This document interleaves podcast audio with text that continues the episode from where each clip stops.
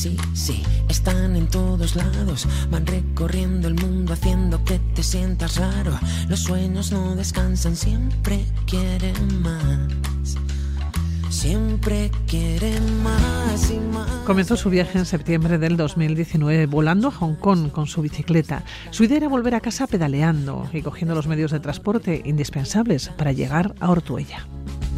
Que tú quieras soñar sueños pequeños, sueños grandes. Dime tú si hay algo mejor. Pero todo lo que puede salir mal en un viaje le salió mal el primer día. Se perdió por más de tres horas. Tuvo un pequeño accidente con un coche. Perdió el saco de dormir y la hamaca. Pinchó la rueda. Rompió el eje delantero. Se adentró en un parque natural con demasiadas cuestas. Si tengo un sueño me lo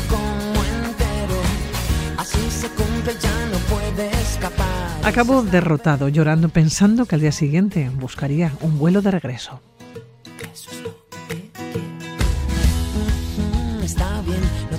Así era, Roita. No lo hiciste. Continuaste tu viaje. ¿Cómo estás, Seguno? Buenos días.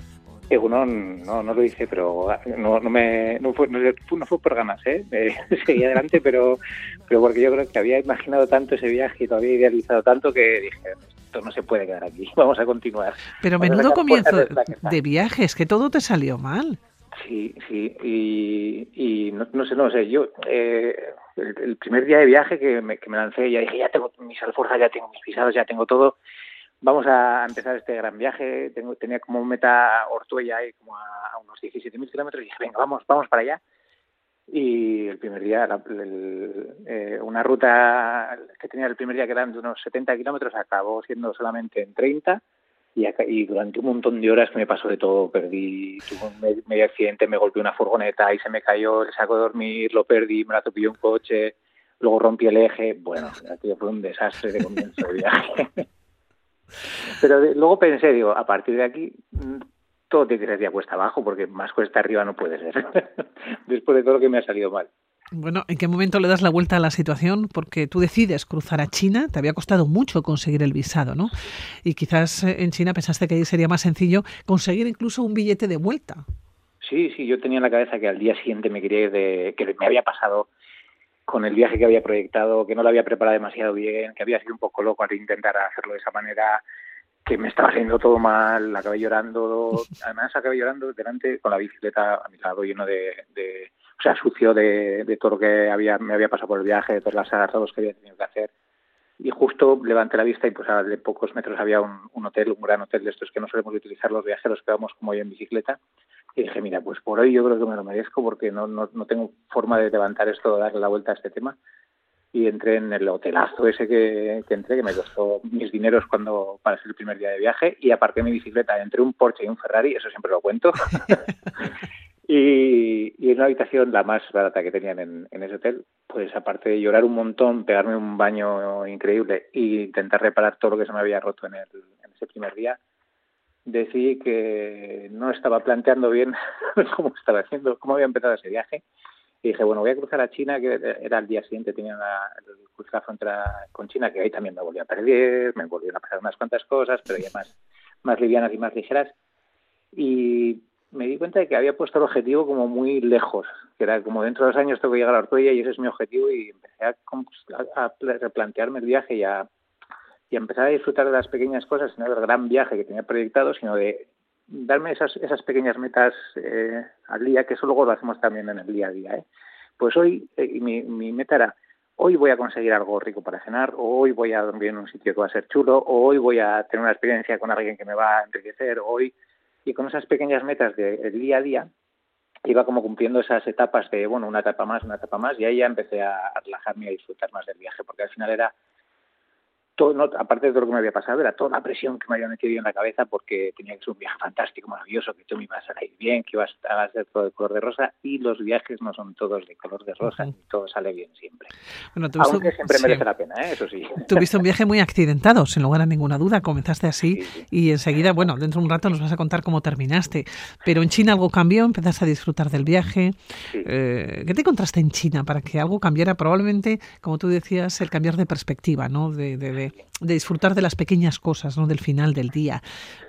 Eso es, porque yo creo que era, eh, claro, dejas atrás en un, en un, viaje largo de este tipo que está proyectado pues para más de un año, eh, dejas atrás a tus amigos, a tu familia, a tu trabajo, tu seguridad, tu rutina, tu volver a casa todos los días y todo eso, a mí me, me, gestionó una angustia o me gestionó, no, supe yo gestionar esa angustia y esa presión.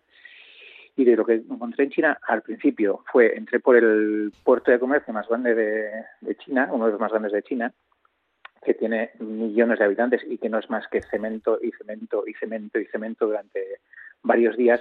Y ahí dije, yo no he venido a, pasarlo mal, yo no he venido a comer cemento, no he venido a estar en, carreteras de cuatro y cinco carriles. Me cogí un autobús y me fui a una zona muy tranquilita, que era Quilin y Jiangsu, que es una zona natural, una increíble, bonita, la gente súper, mucho más relajada que en, que en esa capital de exportación, de mercado, de economía, de tal. Y ahí ya dije, ah, esto sí que he venido, he venido a disfrutar de la gente. Ahí encontré la primera persona en China que me invitó a pasar un par de días con, con él, que me llevó a recorrer toda la zona en moto. O sea, fue ya empezó, ya empezó a, a, ser más como yo pensaba que tenía que ser un viaje, a como lo había vivido hasta ese momento. Y ahí sí que empecé ya a disfrutar. Y, yo me, rompí un montón de tabúes con, que tenía en la cabeza sobre China, que serios, eh, respetuosos, bueno, respetuosos son, pero demasiado serios, demasiado respetuosos para nuestra forma de, ser aquí en Euskal ¿no? Y que va, me encontré con una gente súper simpática, súper amable, con mucho contraste cultural, mucho contraste social. Me invitaron a un montón de bodas cada vez que pasaba por delante de una boda, que en China la celebran en la calle y es como un evento social más para compartir que, que, aquí, que es como más convidación, más, más eh, sí para compartir, pero en un entorno privado, ahí es pasas por delante y como eres turista y eres la, quizás eres la primera persona de Occidente o primera persona turista que viene en su vida, te invitan a la boda, estás con ellos, no sabes qué tal. O sea, fue un poco, un poco locura, un poco romper un montón de esquemas que tenía yo en la cabeza. y la verdad es que lo pasé genial con ellos. ¿eh? No nos entendíamos absolutamente nada porque inglés tampoco hablar y, y, la verdad es que no nos entendíamos absolutamente nada, pero con gestos, con mímica, con que llevan de la mano de un sitio a otro, tal, no sé qué, y, y manejan muy bien la, tecnología y los traductores y eso nos, salva, nos salvó en más de una ocasión de no entender absolutamente nada. Bueno, pues en China lo pasaste bien, empezaste a disfrutar del viaje, seguiste por Vietnam, un país que tú ya conocías, y cruzaste a Laos, donde sufriste por el recorrido más exigente que has hecho hasta ahora. Sí, eh, mira, en Vietnam crucé de este a oeste, había cruzado ya de sur a norte en otro viaje que hice en Sleeping Bus, más tipo turista, y era un país que no me gustaba nada, nada, nada, nada, porque me parecía que era que estaba demasiado volcado en el turismo y sin embargo encontré zonas en, en la parte norte, de, cruzando de este a oeste, que me encantaron y cambié totalmente otra vez mi, concepto de lo que es visitar un país de una forma o de otra. La, experiencia no trae al país, sino eh, cómo vives tú esa experiencia, cómo te planteas tú esa experiencia. Y en Laos llegué a la frontera con, con Laos y en la frontera, justo antes de cruzar, me dijeron, al otro lado solo vas a encontrar dos cosas en, este país. Una va a ser arroz, y es verdad que solo comen arroz, sticky rice, un, arroz muy muy pegajoso, pero que está muy rico, que llevan todo el día encima como eh, tanto para comer en, los, en las comidas principales del día como, como eh, lo llevan en una cestita, como si llevásemos una riñonera llena de arroz, pues así, y van comiendo durante el día. Eso me dijeron, y eso una de las cosas que voy a encontrar, y eso es lo que encontré. Y la otra es cuestas. Y dije, bueno, son estos son un poco exagerados y no, no son muy, no muy deportistas, tampoco no creo que sea para tanto. Madre mía, lo que me encontré allí es el recorrido más exigente que he hecho en mi vida porque aquí, bueno, eh, cuando tenemos las, las, es una zona muy montañosa en el norte, y cuando aquí tenemos zonas montañosas, bueno, pues ya sabemos cómo suben los puertos, que suben en zigzag, pero ahí yo no sé por qué no lo suben en zigzag y lo suben a, tumba abierta y es eh, eh, vi muchos camiones que habían quedado en las bajadas sin frenos y, habían quedado en, los arcenes eh, tirados porque habían tenido accidentes, porque habían, se, habían calentado los frenos y habían, habían tenido accidentes. Y tanto es así que yo también cuando bajaba iba echándole agua a los frenos porque se calentaban demasiado y tuve y en la capital de, Laos ya tuve que cambiar la primera de los frenos y tampoco había sido tantos kilómetros. ¿eh? Sufrí como no había sufrido en la vida encima de la bicicleta, la verdad. Bueno, por lo menos así era, habían pasado unas semanitas ya para disfrutar del viaje, ¿no? Para estar contento, como había cambiado la perspectiva, ¿no? De lo que en un principio parecía que te ibas a encontrar. Estuviste en Laos, pasaste a Camboya, eh, visitaste, ¿no? Los templos de Angkor. Sí, sí, sí, y, y, tuve la suerte de, de dormir ahí que, está prohibido, pero eh, hay prohibiciones que, bueno, eh, entiendo que, que, son más para grandes masas de gente, etcétera, etcétera. Y yo tenía la ilusión de, dormir en la, cerca del templo para poder ver el amanecer, porque no quería depender ni de un coche ni nada, sino que quería, eh, por mis propios medios, y escondiéndonos un poco los guardas, porque ahí me junté con Marta Fete, que es otra viajera de Gasteiz que andaba por esa zona, eh, nos escondimos en, en, una, en un bosquecillo cercano y pudimos dormir ahí, pudimos ver el amanecer desde primera hora y la verdad es que es una auténtica delicia. Angkor Wat, tal y como lo conocemos, ese conjunto de templos budistas antiguos recuperados, pero también la, naturaleza lo que ha hecho durante siglos con esos templos eh, y esos eh, bananos que son unos árboles muy altos, pero que tienen unas raíces muy anchas que se, que se incrustan entre las rocas y entre las piedras y los, los han mantenido al recuperar eh, varios templos y a mí me parece espectacular lo que, lo que se puede ver ahí. Oye, mm, nos decías eh, que dormiste en un bosquecillo, ¿no? Al lado de los eh, templos de Angkor. Oye, pero con tienda, sin tienda, en saco, en, el suelo. No, con tienda, con saco, porque en los viajes que hago en bicicleta intento ser lo más autónomo posible y la verdad es que me gusta bastante dormir en la naturaleza y no depender de hostel o de hoteles o, de, algún sitio así. También me gusta mucho compartir las noches que, con, gente cuando te invita a dormir en su patio, en su casa, o donde sea, o en los templos que también he utilizado muchos para, para dormir, templos budistas, templos hinduistas. Y, pero, me gusta tener esa, ese contacto con la naturaleza, ese poder dormir a pierna suelta, tranquilo, en medio de un bosque o en una, una campa, donde sea y hacerte tu cena, hacerte tu desayuno, ese, ese momentito de, estar contigo mismo también se agradece los, los viajes. Que parece que estás todo el día, ¿cómo vas a estar tan, tanto roto solo viajando? Pues la verdad es que no te da mucho tiempo porque no estás mucho tiempo solo tampoco, ¿eh? cuando viajas por ahí. Bueno, pasaste a Camboya, nos decías, Tailandia, Myanmar, eh, Bangladesh, eh, Nepal. Y aquí hay un punto que me llama la atención, sobre todo, no, no, no sé, es una anécdota. ¿Dormiste en una tienda de campaña en medio de una reserva de tigres? Sí, pero no, no fue aposta, no fue aposta, fue, fue sin querer. Eso eh, era, fue en, Nepal. Hay una, un parque natural que es una reserva de, vida salvaje, pero que hay un montón de tigres y además hay un montón de guardas armados en la carretera, tiene un montón de checkpoints para controlar pues eh, cuándo se puede pasar, cuándo no, si ha visto algún, algún tigre, algún elefante.